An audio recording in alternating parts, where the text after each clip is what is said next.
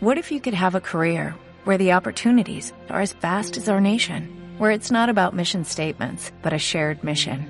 At U.S. Customs and Border Protection, we go beyond to protect more than borders, from ship to shore, air to ground, cities to local communities. CBP agents and officers are keeping people safe. Join U.S. Customs and Border Protection and go beyond for something far greater than yourself. Learn more at cbp.gov/careers.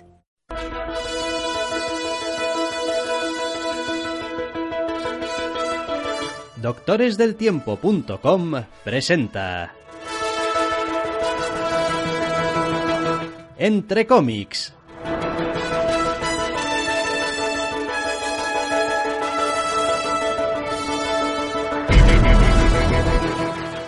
Bienvenidos, queridos oyentes, a una nueva edición de Entre cómics. Doctor Snack, muy buenas. Muy buenas. Esta semana tenemos unas cuantas novedades de estas un tanto desconcertantes, algunas porque pues son un poquito raritas y las otras porque te dejan un poco ese cuerpo de bueno, sí, vale, y el número dos, ¿qué? La verdad es que esta semana, aunque viene corta en eh, cantidad de tebeos, viene con bastantes cosas a ratos un poco bizarras, quiero decir, continuaciones que no esperaba que volviesen nunca jamás, porque creía que era una de esas mentirazas de su autor, eh, algunos números que sabíamos que estaban viniendo, pero en fin, están viniendo últimamente como muy seguidos. Eh, no sé, cosas bastante raritas. En cualquier caso, empezamos por algo a lo que efectivamente le estamos siguiendo el rastro desde que comenzaron en DC con todo esto de, en su momento era de Forge, creo, o algo así, y ahora se ha reconvertido en Dark Days de Casting número uno. Era Dark Days de Forge, preludio a metal, y ahora es Dark Days de Casting, preludio a metal. Y eso es mi móvil dando por saco porque no he puesto el modo avión. Ya, bueno, pero pretendes que pare esto. No, no, no, no, pretendo nada. Vale, sin más. Eh, Dark Days de Casting número uno de Scott Snyder James Tinion IV escribiendo y la tríada de Andy Kubert, John Romita Jr. y Jim Lee dibujando, al igual que pasaba en los últimos números, que yo creo que lo van a seguir así a lo largo de. No lo sé, pasaban de Force, eso seguro. Bueno, ¿qué es lo que tenemos aquí? Pues, joder, es, directamente la continuación de la historia que nos dejaban un poquito colgados en The Force. Sí, ¿por qué no llamarlo Dark Days Preludio 1 al otro y Dark Days Preludio 2 a esto? Pues, no lo sé o directamente ponerle 2, 3, 4, 5 y ya está. O sea que tampoco, tampoco pasa nada. Se iba a hacer un poquito raro, es se hubiese sido una especie de mini macroserie, preludio a una miniserie. Ahora son un montón de números unitarios que van seguidos uno detrás del otro y que por separado no valen nada. Eh, jo, por separado no valen nada, juntos valen algo, aunque de todos los que hemos leído creo que este es el que menos vale de todos. O al menos a mí es el que menos me ha gustado lo primero, yo solo he leído dos. Que yo sepa hasta donde yo llego. ¿Y qué he dicho, pues? No, es que no, me, me, estaba dando la sensación de como que me había perdido algo. Ah. De todos los que hemos leído, joder, son, son el anterior y este, vaya. ¿O hay algún otro mm, tallín raro? ¿No leímos alguna otra cosa en medio de. entre The Forge y esto? No creo. No, ¿eh? Vale, vale, no, no. Pues, quizás que, no. Que no, que no leímos seguro. Porque yo no leí igual tú te tropezaste con algo, yo no, no, no vamos, de hecho este cómic retoma donde termina The Forge. Sí, sí, sí, sí. No, a ver. es que hay algo adyacente que no me haya leído, pero vamos. Que está claro que retoma donde eh, dejaba alguno de los números anteriores, está claro, pero yo ya empiezo a tener un follón que sí, sí, yo creo que solamente ha habido The Forge, sí. Efectivamente. Bueno, no importa, que lo coge justo ahí y nos sigue expandiendo esta historia acerca de un metal bizarro que ahora al parecer es, mm, vamos, fundamental. Es, estas cosas que hacen en Marvel a veces. ¿Sabes? Esto que ha existido aquí desde la hostia de tiempo, pues ahora es súper importante y todo depende de eso y tal y cual. Bueno, no es el recurso más elegante que me he echado a la cara, pero bueno no sé, el primer número tenía su gracia en plantear ese misterio más grande que la vida propia y poner a Batman en el medio porque Batman y estaba pese a la conga, al, combo de guionistas y la conga de dibujantes estaba entretenido. cuanto más se prolonga esto, en este segundo número, menos gracia me está haciendo. Quiero decir, toda una de las partes que va entera, narrada en captions, era mi parte menos favorita de The Forge y aquí directamente me aburre mundos en The Casting. Y las otras dos partes, pues, me están empezando a dar un poco igual. Es a ver, es complicado porque a veces es un equilibrio muy delicado entre contar una historia súper loca y súper grande, la cual cualquier cosa puede pasar y te fascina, y contar una historia súper loca y súper grande en la que cualquier cosa puede pasar y por lo tanto te da igual todo. Entonces es una, es una, es un equilibrio a veces muy delicado y en este caso con, con además los personajes que están de por medio y tal, me he caído al otro lado de ese equilibrio, por decirlo de alguna manera. Sí, yo también he de reconocer, a ver, ya dije en su momento que tenía el TV anterior, el de Forge, no tenía dos cliffhangers distintos. Eh, uno de ellos con el, el, clásico final, lo decía, el clásico final Geoff Jones con personaje apareciendo y soltando frase lapidaria, no era de mi gusto. Y todo lo que he visto en este TV continuando ese hilo de la historia me ha parecido no ya de lo más flojo, porque como tú dices, toda la parte narrada toda la parte que es infame de leer. O sea, es como, madre mía, o sea, decir, no, no, muéstrame si quieres algo, pero no me hagas leer esto. El, diario de guerra de Carter Hall es el dolor. Pero aparte de eso, de que en cuanto a la forma no me guste esa parte, esta es que casi casi, casi me resulta un poco insultante en algunos sentidos. Es como, hombre, no jodas. Es como, ya sabemos que esto es un TVO de superhéroes y ya sabemos que de vez en cuando todo se todo pierde un poquito el norte, pero hombre, o sea, no, esto esto no, esto no se hace así.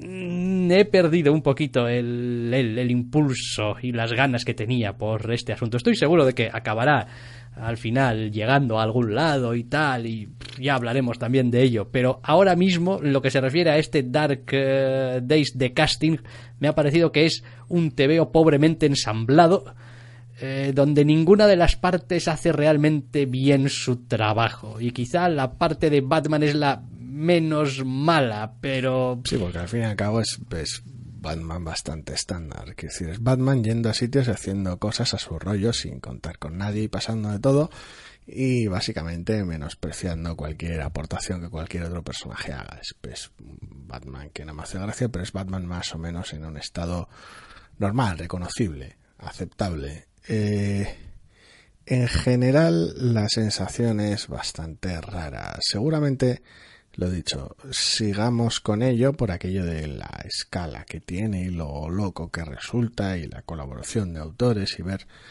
cómo funciona a trompicones este asunto. Pero la verdad es que este número 2, por llamarlo de alguna manera, es bastante más terrible que el primero, porque se ve que de alguna manera hay como una especie de sensación de falta de planificación o de falta de, de, equipo a la hora de, contar una historia completa. Porque claro, estás manejando tres frentes, te toca unificar algunas cosas en este número y no termina de funcionar bien. Y luego está el asunto del cliffhanger final, que es abominable. Y en general, pues a lo largo del TV también se rescatan algunas momentos más estúpidos y más ridículos que odio de DC. Entonces, todo ello forma un, un gran conglomerado de, eh, ¿sabes estas cosas que no te gustan de Batman? Sí, las vamos a utilizar, las vamos a engrandecer y las vamos a convertir en algo épico y descomunal y loco y es como, pues igual, igual no me hace ni puta gracia. No, y además tenemos el asunto de que mientras eh, dos de esas tres partes parecen estar hombre, no voy a decir en estrecha relación, pero, pero sí que tienen una relación más o menos clara y la tercera eh, no sé muy bien exactamente qué decir. Es como es esa parte de la historia que está puesta para el lector. Eh, y sé que sé que me suena un poquito a estupidez, es como coño, todos los tebeos están hechos para el lector, pero mientras el resto de la historia funciona dentro del contexto del universo DC y de lo que pasa ahí en medio, porque es lo que están haciendo los personajes, el otro es una exposición para que el lector se aclare de qué mierda se está pasando aquí, porque si no alguien entra aquí y o está muy al detalle de lo del universo DC y tal y cual, cosa que no es mi caso, o pues empiezas a coger referencias de aquí y de allá, en plan, creo que esta cosa salía en la colección de Batman de Snyder y creo que esta cosa tiene que ver con fulanito por este símbolo que tiene aquí, pero en realidad tampoco me aclaro muy bien de lo que está pasando. Entonces, es una simple narración de sucesos, de hechos que dan contexto a una especie de pasado que tiene que ver con lo que ahora vamos a ver. El horror. Entonces, es una manera muy, muy, muy evidente de exposición para el lector. Y además, como está narrado, ni siquiera la historia tiene cierta urgencia y cierta agencia, porque es todo pasado que te lo estoy contando y los personajes dentro de ese, entre comillas, flashback ni siquiera hablan. Quiero decir, porque lo único que tienes es la narración. Fui aquí y entonces vi que esto y esto otro, pero tampoco que hicimos gran cosa porque tengo que explicarte esta otra cosa, que fue cuando comprendí que Ah. Entonces, es, un relato ilustrado, en realidad. Quiero decir, no, no, no hay mucha interacción de cómic porque los personajes no hablan, no, no, no piensan, no interactúan entre sí. Tampoco. Es un poquito extraño. Es de alguna manera como si para aportar algo de claridad a un asunto, en vez de ver a Sherlock Holmes resolver un caso, estarías viendo a Sherlock Holmes contándote cómo resolvió el caso. Es una sensación un poco rara. Ofrece una distancia que al veo no le viene nada, nada bien, porque además no es una cuestión de no, esto lo está leyendo, se lo están contando a Batman o algo así. Según va avanzando la historia podemos ver las influencias de ese texto, esos captions, esa, ese conocimiento en Batman, por ejemplo, ya que es el actor principal del TVO. Eh, no, no, es, está hecho para el lector, punto, ya está. Entonces es una sensación muy extraña.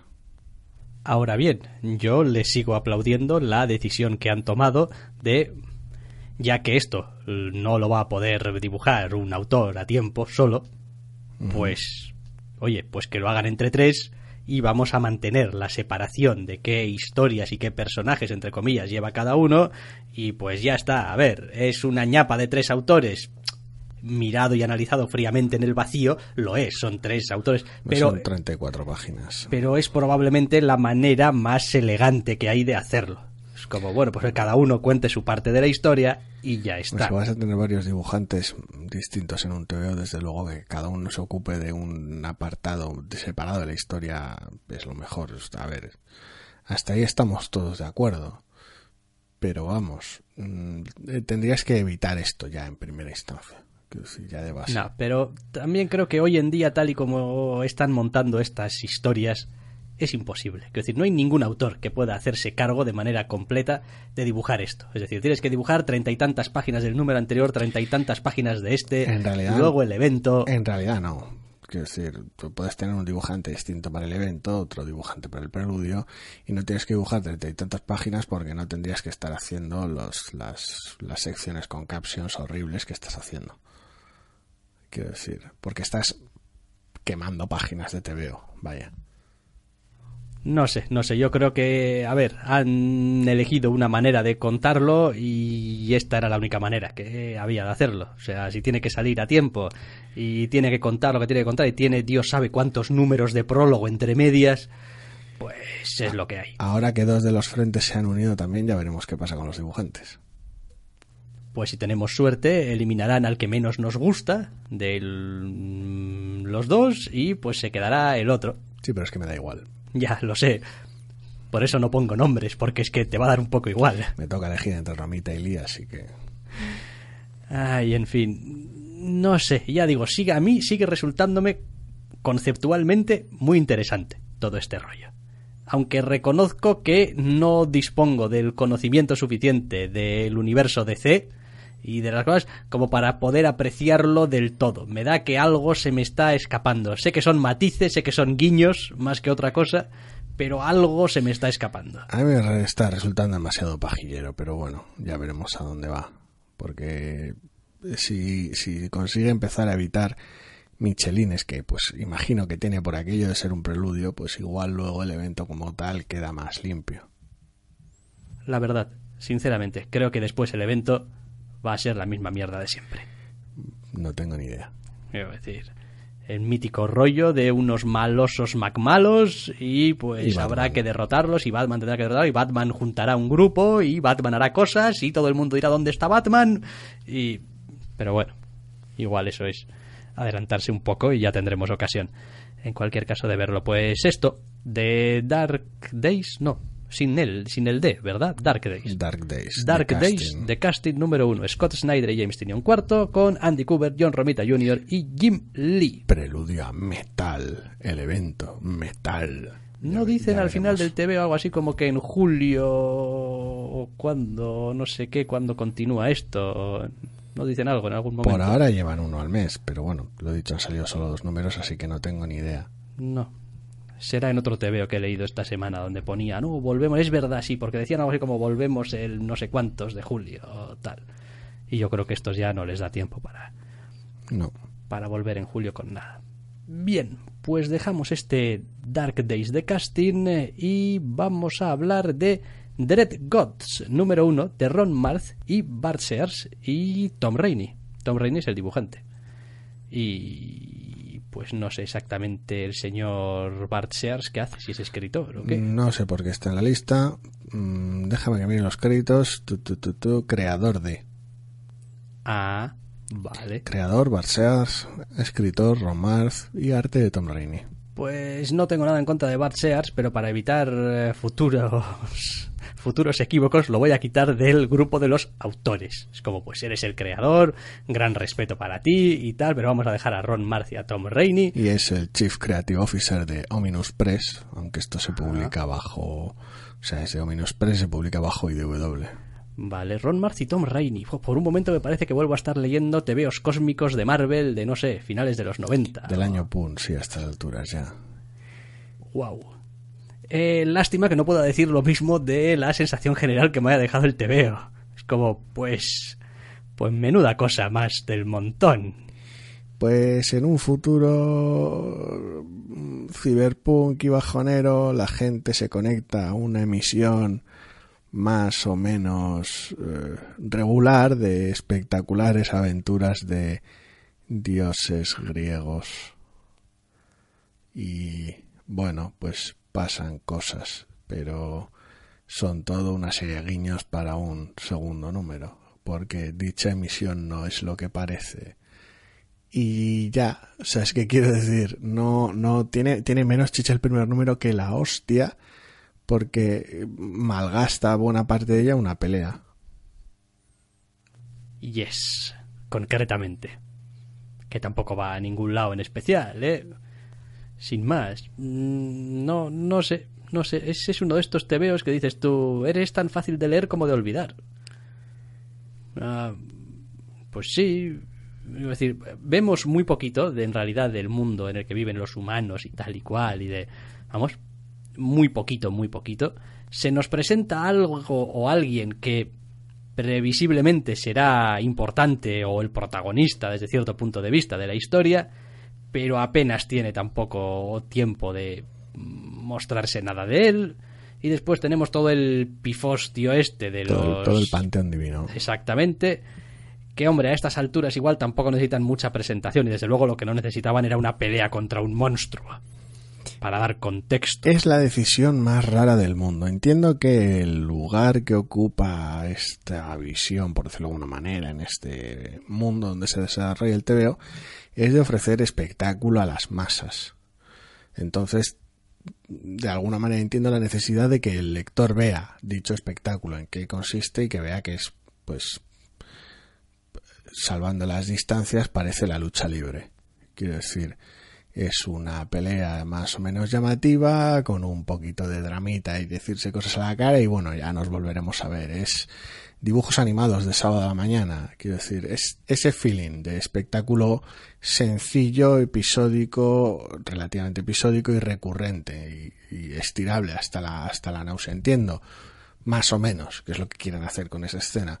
El problema está en que dicha escena les cuesta demasiadas páginas de TVO que yo creo que se podrían haber sintetizado de otra manera porque al final con el espacio que te queda solo puedes ofrecer una esperanza de trama al final Tampoco estoy del todo convencido de si el- la atmósfera general del TVO va acorde con lo que quiere contar. Me ha resultado un TVO muy en la línea de lo que podría ser un TVO superheroico de los de hoy en día, contemporáneo, bastante colorista, bastante llamativo.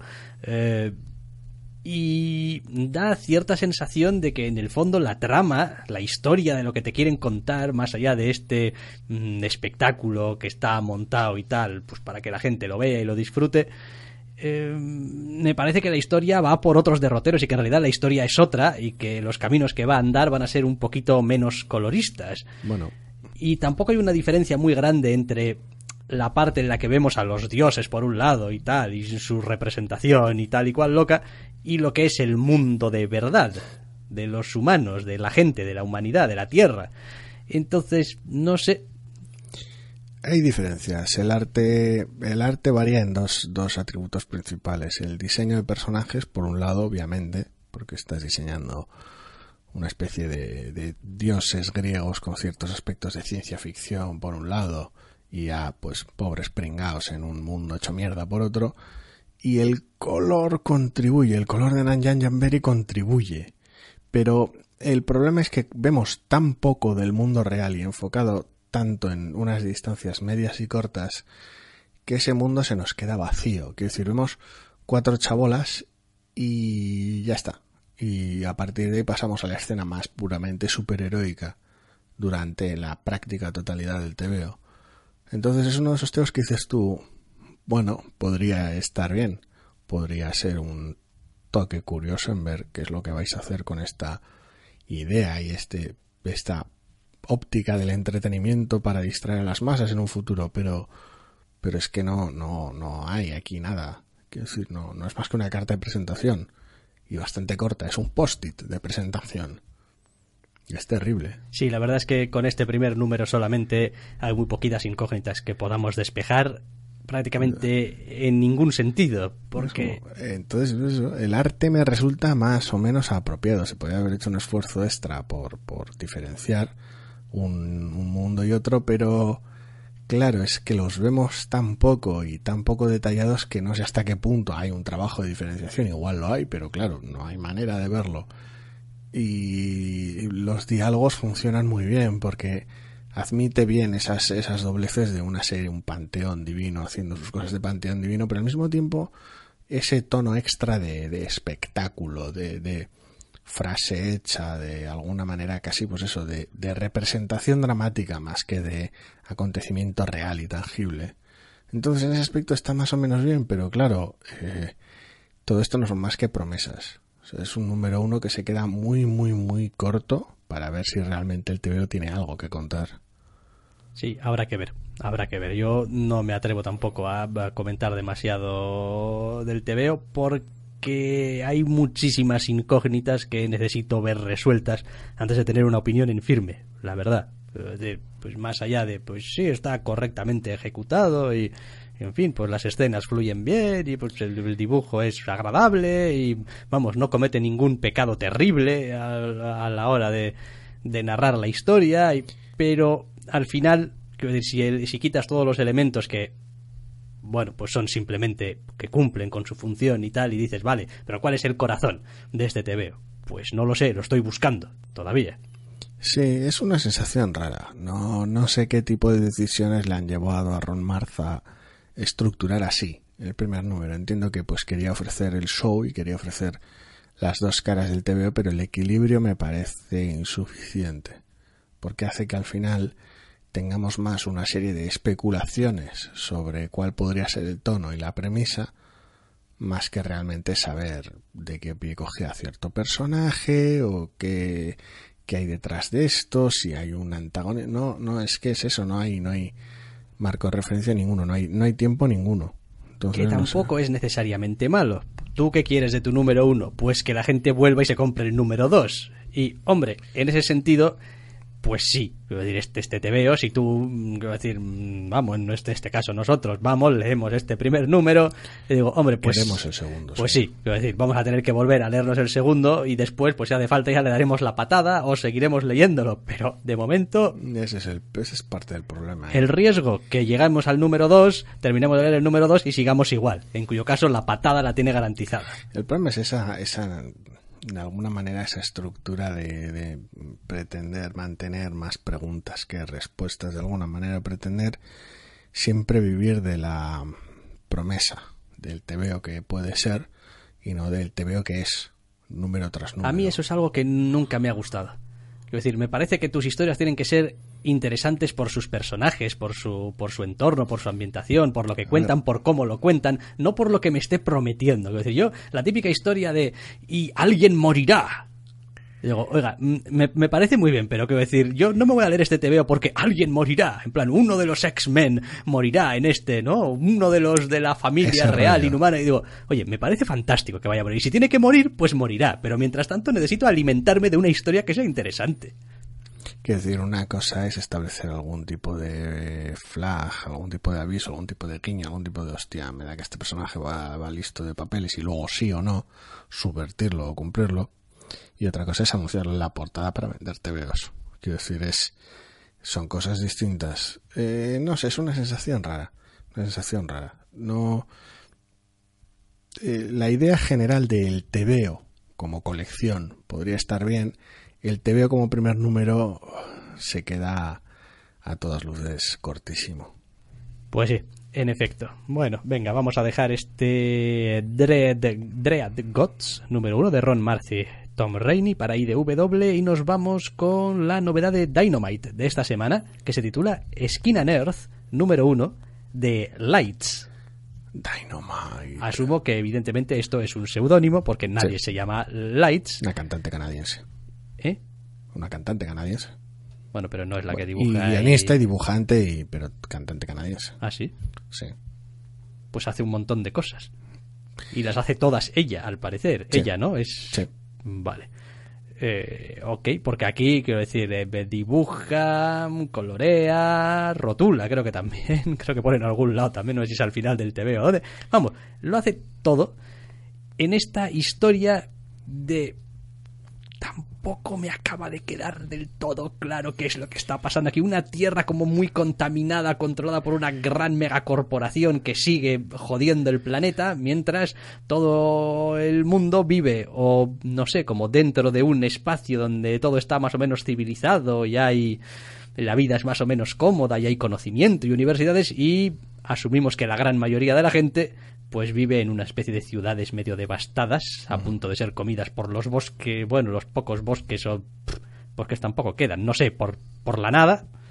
Y ya está, y nuestra protagonista que no sobresale nada, ¿sabes? En este entorno, solamente con su pelo rojo. Con su larga melena roja. Es eh, personaje especial mm, volviéndose en contra del sistema en esta, en esta distopia chunga futurista 101. O sea, es la, el tipo de historia más, más básico de la galaxia. Es un universo futurista en el cual una élite privilegiada y llena de drogas hasta el ojete, como de manera nada sutil nos hace ver el entorno con sus tiendas de morfina y bares de, bares de, de píldoras y pastillas y demás, mm, viven en una gran ciudad loca y de plástico, mientras la puta plebe a la cual llevan a través de controles fronterizos y dejan caer en autobuses en los suburbios ruinosos amenazados por la pues contaminación en general y por el avance de la maquinaria en particular es, es conformista como el solo el TVO.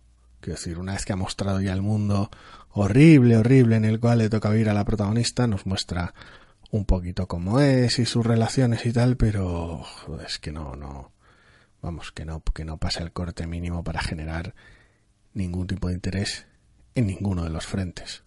A ver, tiene el problema de que te hace un poco de trampas. Como tú dices, una vez que ya te ha enseñado más o menos cómo es el mundo en el que vive la protagonista, te manda un flashback.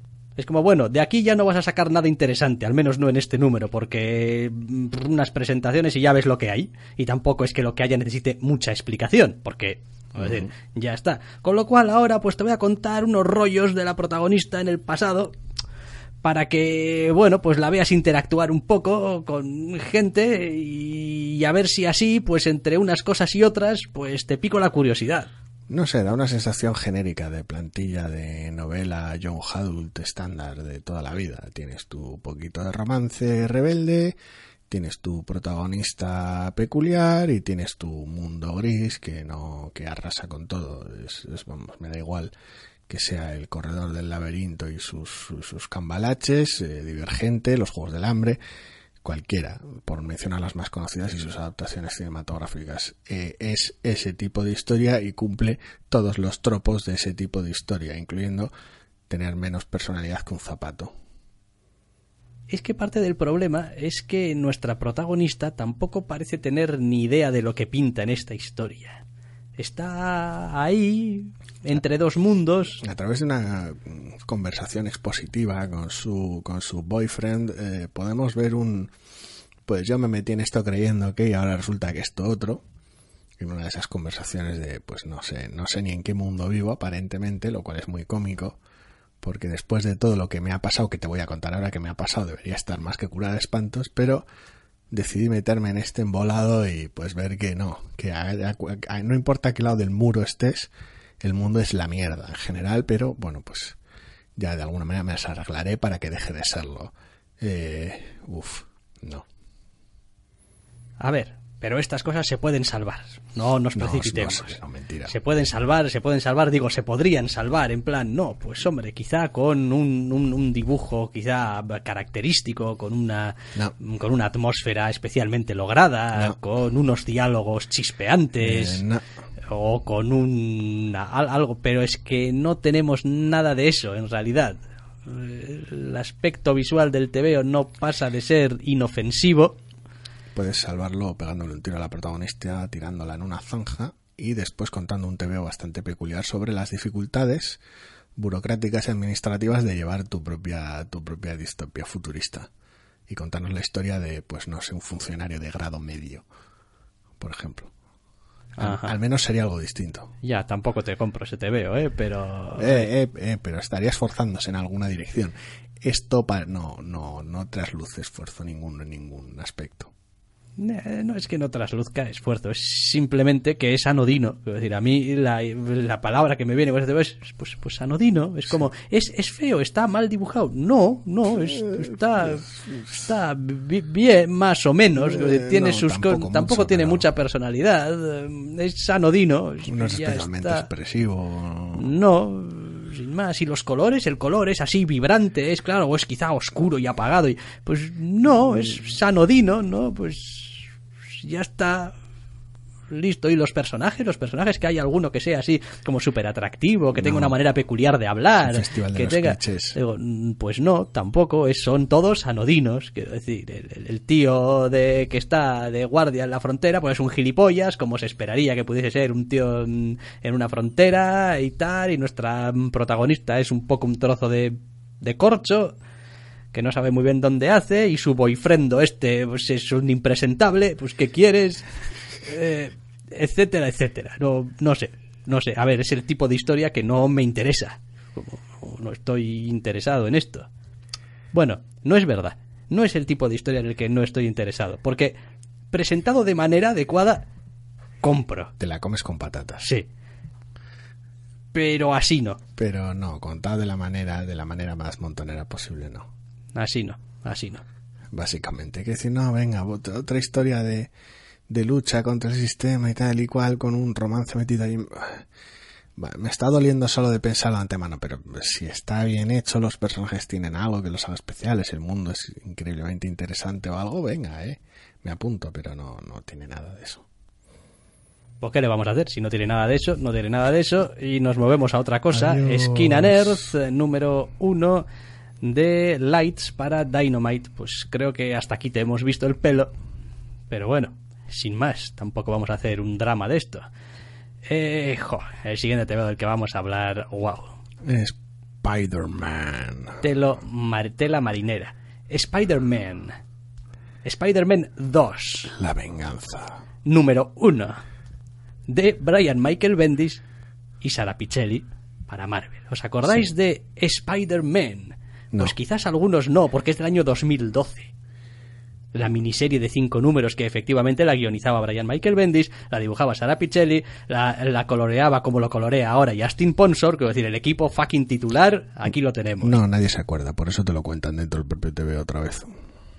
Ya, bueno, es que después, además de lo que ocurrió con Secret Wars, es especialmente hilarante todo el asunto es como... ¿Recuerdas este intento de tanteo de globo sonda de ver si podíamos traer a Miles Morales al universo normal y tal y cual? Al final quedó solo en eso, pero luego lo hicimos de otra manera. Y ahora vamos a retomar esta otra historia, que no sé si tiene mucho sentido después de lo que pasó en aquel evento. A ver, el asunto real de por qué existe esta miniserie, más allá de, pues así, ponemos a los dos Spider-Manes aquí juntos y tal y cual, es que a la mejor tradición, y cuando digo mejor quiero decir peor tradición de Brian Michael Bendis, aquella miniserie de cinco números acababa con un cliffhanger gordo, con una pregunta que era, hostia, pero habrá en este universo y tal, digo, en el antiguo 616, un Miles Morales y tal. Entonces iba al ordenador y buscaba a Peter Parker y, ¡oh, oh Dios mío! Y se acababa el tebeo. Entonces, a diferencia de otro montón de preguntas que ha lanzado a lo largo de los años Brian Michael Bendis y que después ha sudado de dar una respuesta, porque es así y además nadie le ha obligado a darla, ni que es otra de las cosas que hay que echarle en cara, al, al, staff editorial. Es como, no, no puedes ir haciendo preguntas y no dando respuestas. Me ha gustado el aspecto elegante de decir staff editorial y no personalizarlo. No, no, estamos hablando de 2012, ¿eh? quiero decir que, que, han pasado, que ha pasado tiempo. No sé de quién sería la culpa, no importa. Axel Alonso. Eh, como decía, ese es el asunto. Y de hecho ese es el, el gancho que utiliza el, el TVO para decir, bueno, ¿os acordáis de aquello, de tal? Pues ahora os vamos a dar una explicación de qué, de qué es lo que pasa con el Miles Morales de aquí. No nos importa. Claro, eso forma parte de un poco del problema. Es como, es que ya no nos importa, porque antes eran dos universos separados y pues tenía cierta gracia el descubrir y tal. Pero ahora que ya nos hemos traído al personaje aquí, ¿qué más nos da? A ver, que luego es un TVO con los dos Spider-Manes guionizado por Bendis, dibujado por Pichelli y coloreado por Ponsor, y entonces, pues, pues es un TVO que es divertido. ¿Vale? Eso, ese, ese mínimo, si ese es el mínimo que hace falta para, para que alguien se compre el TVO, ese mínimo está más que presente. Pero el pretexto, la metatrama para juntar a los dos personajes es ridículo, porque es algo que ahora ya no necesitas porque están en el mismo universo los puedes juntar en cualquier aventura. Tampoco me gusta demasiado a veces eh, el asunto de cómo Bendis trata todas las colecciones suyas como si fueran suyas y como si fuese el Bendisverso, donde todo lo que pasa en una eh, puede tener influencia en otra y además se espera que tú como lector casi casi sigas todas las colecciones que guioniza el autor. Es decir, uno, ya hubo un chiste y una referencia bastante gorda en el último número de Jessica Jones, en el número 10, creo, en plan, ja, y esta es la manera en cómo algo que le ocurre a otro personaje acaba teniendo influencia en ti, eh, ja, ja, ja. Así, directamente, que es Sí. como muy sutil, no ha sido Bendis. Y, y aquí sigue el asunto del desarrollo de los personajes, probablemente en este caso más de Miles Morales, normal, como un día más, como si fuese un número más de Miles Morales es Spider-Man o como coño se llame la colección ahora. Spider-Man. Spider-Man. Pues ya está. Es como, es, es como otro número de Spider-Man. Es como Spider-Man está aquí y a Spider-Man le pueden pasar cosas. Quiero decir, a Spider-Man le pueden suspender y entonces está metido en un lío o puede conocer a alguien o puede... Da igual. A ver, es complicado, porque por un lado es eso, eh, compartes guionista y compartes universo, con lo cual, eh, si lo tuvieras, por ejemplo, a Miles en el vacío eh, y mostrases una escena de suya en el instituto, sería mogollón de raro que no funcionase en conjunción con lo que está pasando en el instituto. Claro, o si lo muestras en el espacio exterior, dices tú, pero este tío tiene que ir a clase más o menos todos los días, ¿qué mierdas hace en el espacio? Un poquito esa sensación rara.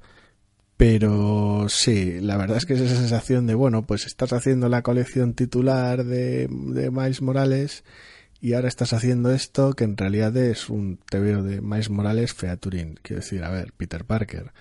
Es, me da igual, llámalo Team Up, llámalo como te dé la gana, pero es una colección de Spider-Man con Amazing Spider-Man, es una colección de Amazing Spider-Man con Spider-Man.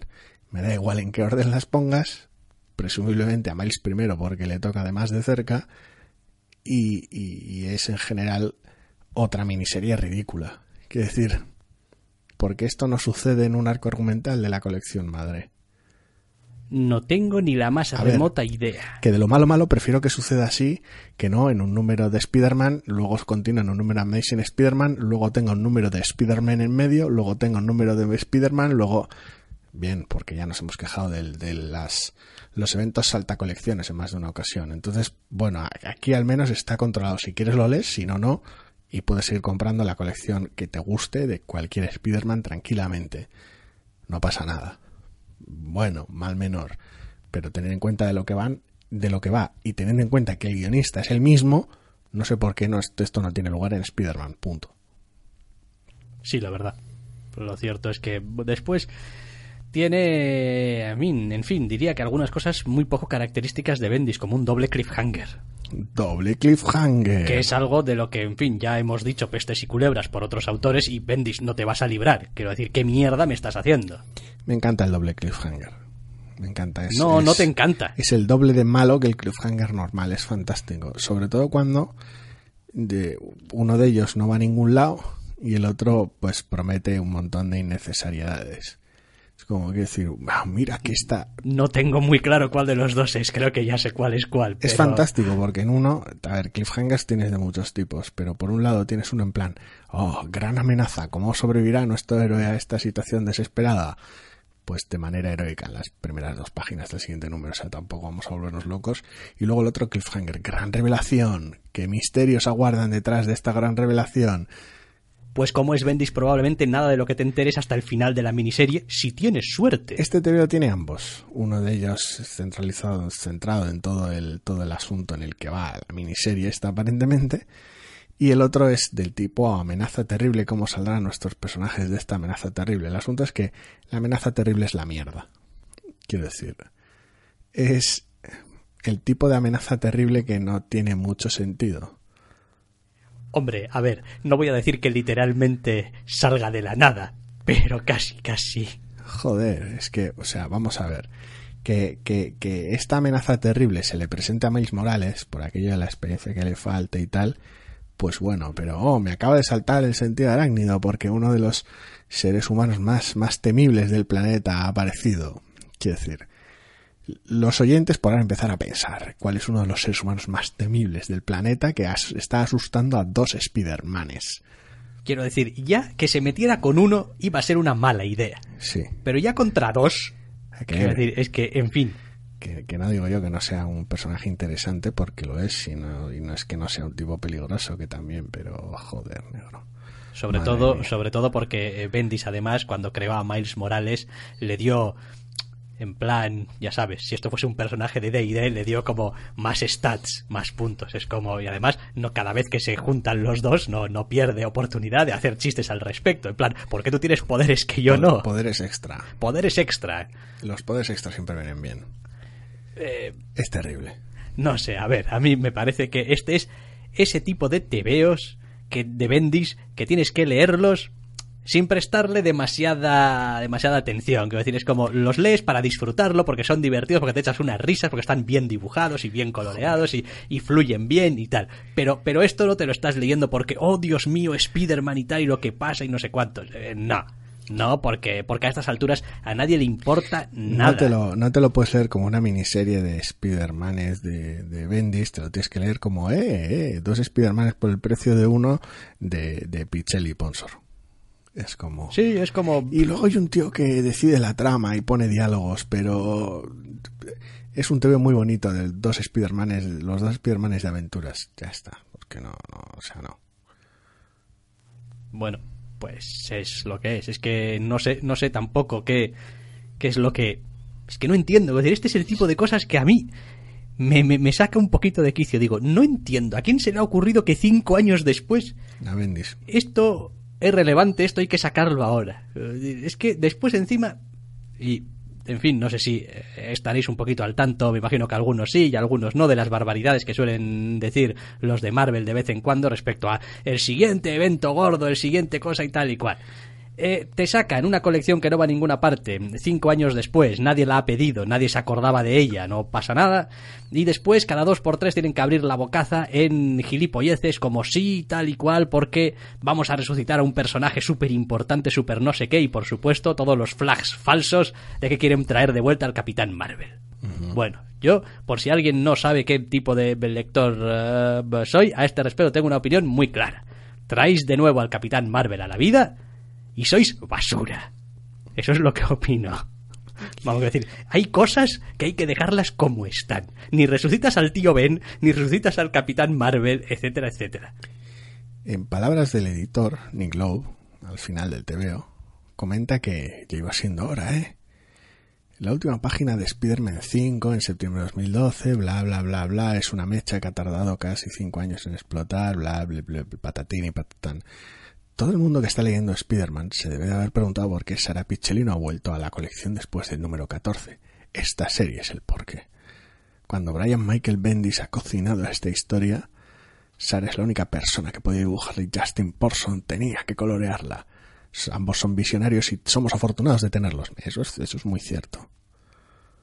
Hombre, lo de visionarios tampoco nos comentado que iban a traer a Mark Paniche, a Sana Marat de como editores, porque, pues, pues eso, tener al equipo completo y tal, pero que están liados con los libros de X-Men y bueno, y con, y con Miss Marvel, así que, pues, ya está. Es decir, que no hay explicación ninguna. Le apetecía, asumo que a Bendis hacerlo y a, a Sara y pista. Estilo Bendis, vaya. Oye, podría hacer un TVO con aquello. No sé, los blocs de notas o la pizarra de loco, el muro de loco que tenga Bendis en su casa con sus mierdas tiene que ser de, vamos, de espectáculo. Pues eso, que... Eh, en fin, que se podrá leer y estará bien y será entretenido y, desde luego es muy bonito y es divertido y tal pero es hasta donde llega. O sea, que es, es el, es el tebeo irrelevante de superhéroes mejor hecho de la semana, probablemente. Mm, mm, mm, Pues, pues sí, está, está bien dibujado, está bien, bien estructurado, eh, tiene buen ritmo, tiene buenos diálogos, etcétera, etcétera. Eh, ¿Importa un cuñado? No, no importará. Esto es toda una historietilla de, de medio pelo que pues, ya está, durará los números que dure, tres, cuatro, cinco números. Espero que cierto personaje secundario que sale muy de pasada en este TV, que presentan muy de pasada en este TV, en la vida de Miles Morales tenga luego escenas en la colección de Miles Morales para que la gente que no haya listo pueda preguntarse qué mierda se está haciendo Bendis. Que eso siempre es muy divertido. No, pero lo que yo te diga, Bendisverso, si lees un... Claro, si lees algo de Bendis tienes que leerlo, si no te pierdes ahí la, la, la metatrama del universo Bendis. Creo que estoy leyendo todo el Bendisverso, no lo sé. no, porque estás leyendo Iron Man, Iron Man no. Ah, yo sí, pero en cambio tú estás leyendo Invincible Iron Man, supongo que yo no. ¿Y qué tal le va a Riri Williams?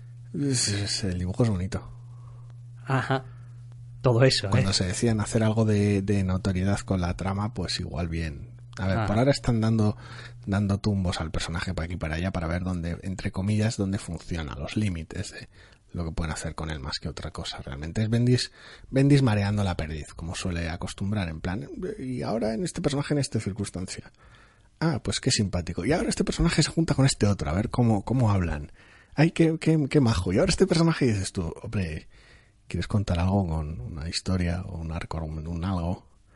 No, no, claro, no, no quiero, no. quiero que el que venga después tenga claro dónde no tiene que meter al personaje.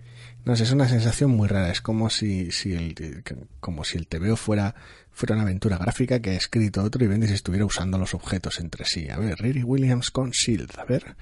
No, no funciona. A ver, esto con, no sé, es una sensación muy rara, pero bueno.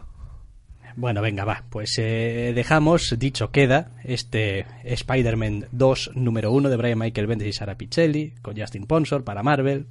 Y nos vamos a ir con el último TVO de esta semana. Venimos un poquito cortos, ya lo hemos avisado. Que curiosamente hemos empezado con DC y vamos a acabar con DC.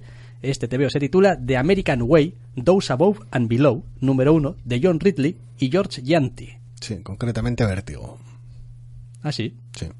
Ah, vaya, pues igual debería poner vértigo en vez de DC, para que la gente... Buah, pero no se parece nada a lo que debería parecerse un TVO de vértigo. Yo qué sé. No sé. ¿No? sé a qué debería parecerse un TVO de vértigo. Joder, no sé, a las colecciones de vértigo que tengo en mi cabeza de, no sé, de los 2000, es verdad, han pasado demasiados años, pero no es una no es una discusión que vaya a tener aquí ahora de qué es lo que debería ser una serie de vértigo, pero esto es una serie de vértigo. Wow, pues venga, voy a cambiar eh, los apuntes tácticos y voy a poner que es una colección de vértigo, que la gente siempre identifica un poco mejor que si pongo solamente DC. Eso está claro. A ver, sí, eh, todo queda en casa lo que a Publisher se refiere, pero Vale, vértigo, pues joder, eh, pues buah, cosas, ¿no? En este TVO pasan. Pues sí, ese es el principio de los 70, el mundo está lleno de convulsiones sociales y hay toda una serie de personajes involucrados en unos aparentemente inminentes cambios dramáticos que se van a llevar a cabo tenemos a un justiciero negro luchando por las calles por un lado, a una antigua superheroína sureña eh, siendo reticente a entrar en política por otro, a una activista en California con otras movidas. En general es los, el principio de los 70 más metahumanos, por decirlo de alguna manera así un poquito general, y todas las problemáticas y todo el potencial que eso tiene el asunto está en que el TVO funciona muy bien a ese respecto, pero más allá de presentar los personajes es que no le da tiempo a hacer nada más. Afortunadamente ese último lo hace bastante bien. Sí, eso te iba a decir. Yo es un TVO que la verdad es que lo he leído bastante a gusto y bastante ágilmente, que normalmente estos números de presentación de personajes diferentes y tal tienden a encasquillarse por algún lado y a atascarse un poco. Y en ese sentido funciona bastante bien, principalmente porque, al menos en principio, en general les vemos hacer cosas. Eh, más que contarnos y tal, y pues yo era esto y tal y cual, e incluso en los, en los casos en los que no están haciendo cosas, digamos, activamente, más que quizá hablar o tal. Es una discusión. Sí, eso es, influye, quiero decir, hay una toma de decisiones que hay que hacer y tal, y es decir, tienen una cierta participación en las acciones que se llevan a cabo. Lo cual, pues bueno, pues eh, está bien. El asunto este de coger una época histórica o unos años y inyectarle gente con poderes, pues no sé, a ver, a mí a priori ya empiezo a estar un poco ya saturado de este tipo de planteamientos. Mm, me gustaría ver que hay algo más detrás más que cómo influiría si hubiese seres con poderes en este entorno sociopolítico y tal. No sé, no sé. Eh, por un lado, todas las series superhéroes son así. Quiero decir, otra cosa es que la mayor parte del tiempo el contexto social, económico, político no tenga relevancia. Que decir, todas las series de superhéroes son series de nuestro mundo, pero con superhéroes. Otra cosa es el impacto que tenga eso el asunto está en que de lo malo malo, ya veremos cuál es la historia que quiere contar con estos tres personajes y si se cruzan, cómo, porque en ocasiones no parece fácil, porque aprovecha para manejar tres entornos muy distintos. Pero, joder, los personajes molan. Bien, vale, sí, no, sí, sí, te compro, te compro. Esa, esa, esa idea, ese juicio de valor, te lo compro. Es decir, los personajes son interesantes y hay algunas situaciones que están muy bien representadas. Hay escenas que están muy bien, es como, yo lo siento como muy propias, es como, pues sí, efectivamente, es como muy de los 70, pero al mismo tiempo, pues sí, tienes aquí un elemento un tanto extraño, pero funciona, es como, es verosímil, es, es creíble, no tampoco estira demasiado el, la verosimilitud de la situación, volviendo algo totalmente loco, que decir, sigue siendo, entre comillas, un poco también de superheroísmo de baja intensidad. Tampoco tenemos aquí... A ver, el asunto es un poco también que, vive en parte de los clichés. Y eso es notorio en todo el TVO. Pero es un número uno de, de 22 páginas que tiene que presentar a tres personajes a la vez. Y lo hace a través del contexto histórico en el que están y sobre todo qué acciones están haciendo en pos, en contra, lo que sea del status quo, en ese aspecto el TVO funciona como un puñetero reloj, porque no solo nos da la posibilidad de ver quiénes son y qué es lo que están haciendo, sino conocerles un poco más a través de las decisiones que toman, sus puntos fuertes, sus puntos débiles. Bien es cierto que hay personajes que salen más tiempo que otros y reciben una tal vez un, de alguna manera un retrato más claro que otros, pero en general el trabajo que hace el TV en estas 22 páginas en ese aspecto es tremendo, aprovechando que eh, en el momento en el que la primera caja de texto del, del TVO te indica, bueno, que sí, que Baltimore, Maryland, pero bueno, lo importante es que te dice 1972, automáticamente tiene un montón de cosas que no necesita decirte. Entonces el TVO se centra en lo importante, las diferencias que pueda haber, porque debería verlas, porque pues hay metahumanos, ya entrará en ellas más adelante cuando sea necesario. Y el resto de cosas las verás a través de los personajes. En ese aspecto funciona muy bien. No sé si también como para que pues esta colección me encante. Ya veremos una vez que salga el número 2, qué derroteros toma y demás, pero es un TVO que lo que lo que tiene que hacer lo hace como un reloj. Sí, la verdad es que estaba mirando un poquito en cómo está estructurado el número de páginas que dedica a los personajes. Eh, es decir, hay hay una página en concreto que dedica solamente una prácticamente hacia el final del, del TV a uno de los personajes que hemos visto, pues no sé, a la altura del número de la página 9 o 10 o una cosa así, que es simplemente una página, digamos, como de no es tampoco de interludio, es como la, confirmación y tal, ¿no? De, cómo es el personaje. Es como, bueno, ya te he mostrado y tal qué es lo que piensa el personaje, porque además lo ha, lo ha dicho y ha sido muy vocal al respecto y tal y cual, pero eh, eso sigue siendo una discusión, efectivamente. Esto es también quizá más un poco respecto al carácter. Una cosa es lo que piensa de las cosas y otra cosa es un poco cómo actúa al respecto y cómo siente un poquito al respecto. Y es una página que tomada así ella sola puede parecer que está en mitad de ninguna parte, pero encaja muy bien dentro del TVO eh, redondea muy bien ese personaje al que probablemente tampoco le ha dado tanto tanta cancha y no le has hecho tampoco hacer un montón de cosas y cumple bien, cumple bien. Aprovecha también esa escena para hacer un puente clásico de tanto de los TVOs como del cine. La página previa a esa página abre con un caption que pertenece a esa página y dicha página termina con un caption que pertenece a la siguiente de alguna manera este, este montaje solapado de audio en el cine y este uso del caption previo de lo que viene en el TVO hacen que encaje como un reloj y que le, le dote de un contexto no solo a la escena que ya lo tiene de por sí, sino que además de alguna manera ata el conjunto y sirve de puente entre los otros dos personajes. Me has dejado de todas formas un poco roto cuando has dicho que solo tenía 22 páginas este TVO. Hubiese jurado que era un TVO de más páginas. Es que efectivamente, es decir, la presentación de los personajes, los personajes los tenemos ya aquí.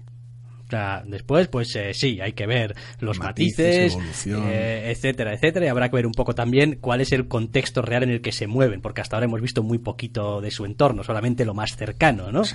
Eh, pero ya están aquí, y es algo admirable para 22 páginas. Es eso, es, en ese aspecto es la labor, la labor es espectacular. A nivel de estructurar el TVO, lo comparas con otra de las de las novedades de la semana como es la de la de Ron Marth, el Dread Gods. Ajá, sí, ya. Que, que, le toca un poquito una tarea similar de presentar varios frentes a la vez en 22 páginas y no hay color pero es que no hay color. O sea, es que decir, esto está estructurado con una precisión, pero, pero, pero milimétrica. Y es la leche, ¿eh? porque a veces eh, nos devanamos los sesos pensando qué es lo que hay que hacer para que esa estructura y tal y cual funcione, y a veces los entre comillas, trucos más sencillos son los que más te rentan. Estaba hoy pensando en el, en el Dread Gods que has dicho y digo, es que es verdad, es que no hay ni una sola página intercalada, ningún solo eh, bocadillo ni captions intercalado entre las escenas de unos y las escenas de otros. no hay ninguna, no hay una reacción a lo que sucede realmente.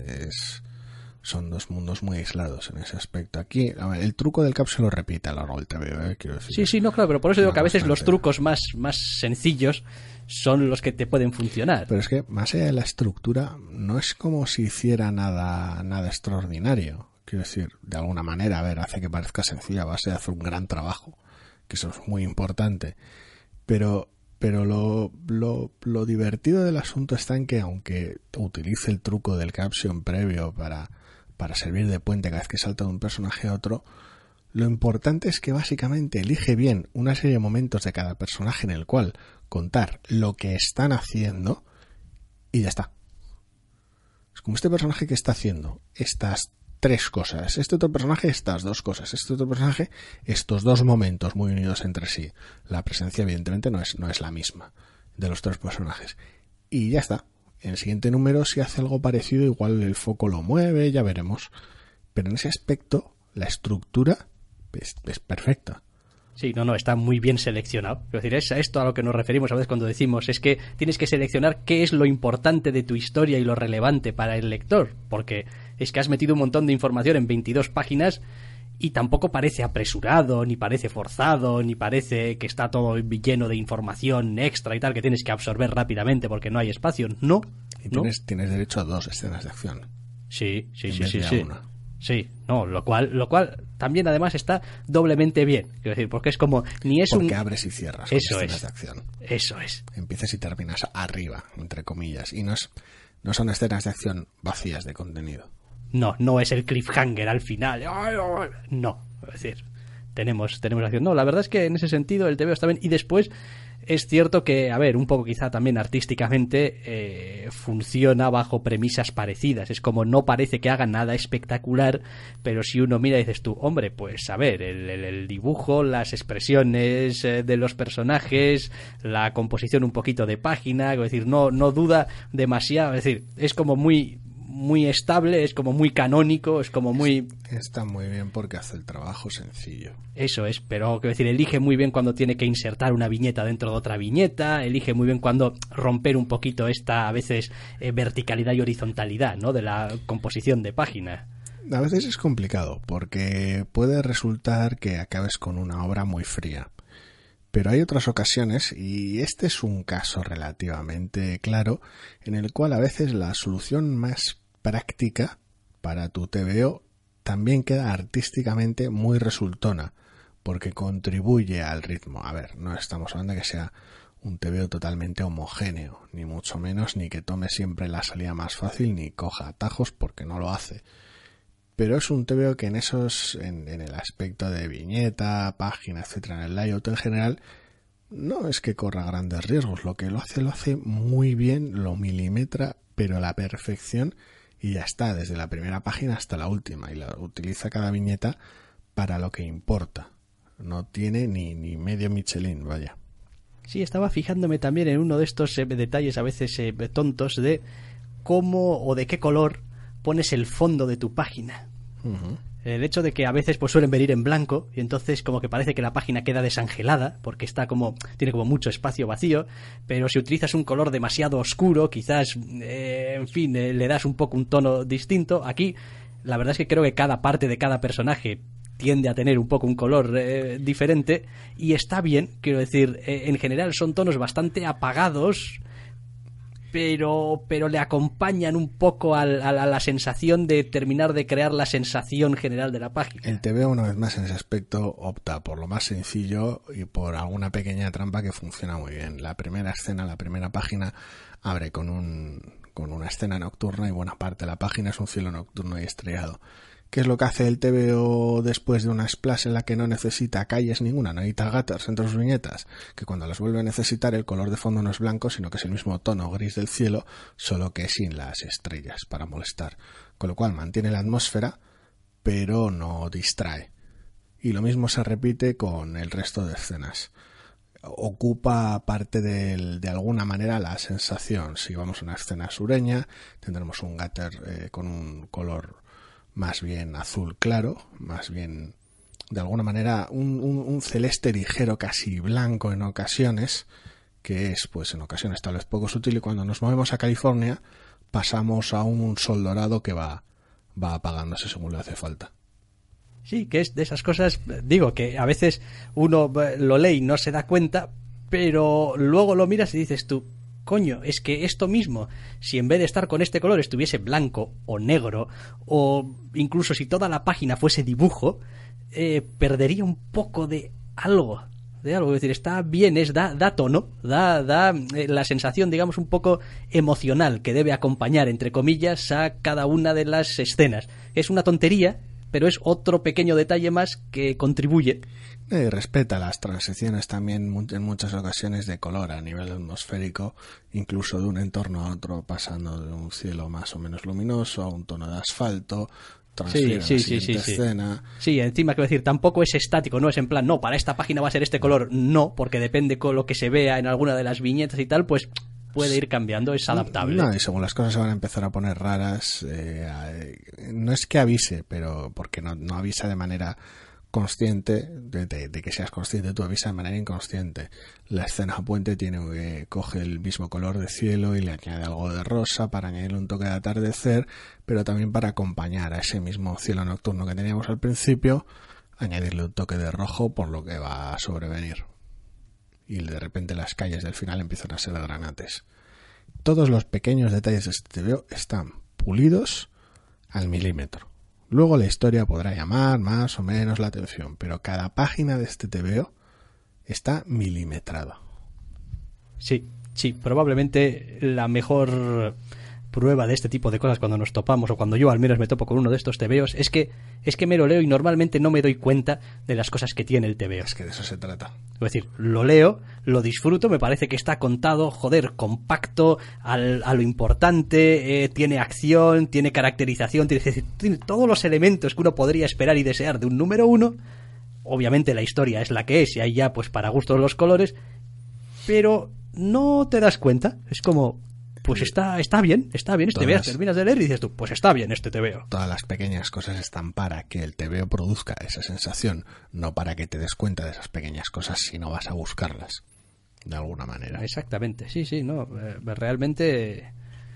22 páginas, ¿eh? Ahí. Me he quedado, me he quedado muy loco. Redondo, es un, es un, en ese aspecto es un tebeazo. A mí, a ver, la época no me llama demasiado la atención, el tono es interesante, los personajes me encantan. Quiero leer más números de esto, no sé hasta qué punto me quedaré con la colección o no. Pero cómo está hecho el TVO, cómo está hecho el TVO es una, es una jodida maravilla. Sí, la verdad es que yo no veo tampoco ninguna razón por la cual alguien pudiera leerse este número uno y salvo que, no sé, o sea, aborrezca la época o aborrezca algún elemento en concreto al que este TVO le da mucha importancia, no veo una razón por la cual alguien no querría volver al número dos y ver qué es lo que pasa y cómo sigue, porque tampoco tiene mucha tacha, la verdad. Vale, pues esto es eh, The American Way, Dos Above and Below, número uno de John Ridley y George Gianti, con J, Gianti, para Vértigo, de DC. para que nadie se enfade por aquello de el completar las cosas. Y esto ha sido también, yo creo, el programa de esta semana, porque hasta aquí ha llegado nuestro tiempo y lo de siempre, que si así lo queréis, podréis volver a escucharnos la semana que viene. Hasta la semana que viene. Hola, buenos días, mi pana. Buenos días, bienvenido a Sherwin Williams. ¡Ey! ¿Qué onda, compadre? ¿Qué onda? Ya tengo lista la pintura que ordenaste en el ProPlus app. Con más de 6.000 representantes en nuestras tiendas listos para atenderte en tu idioma y beneficios para contratistas que encontrarás en aliadopro.com. En Sherwin Williams somos el aliado del PRO.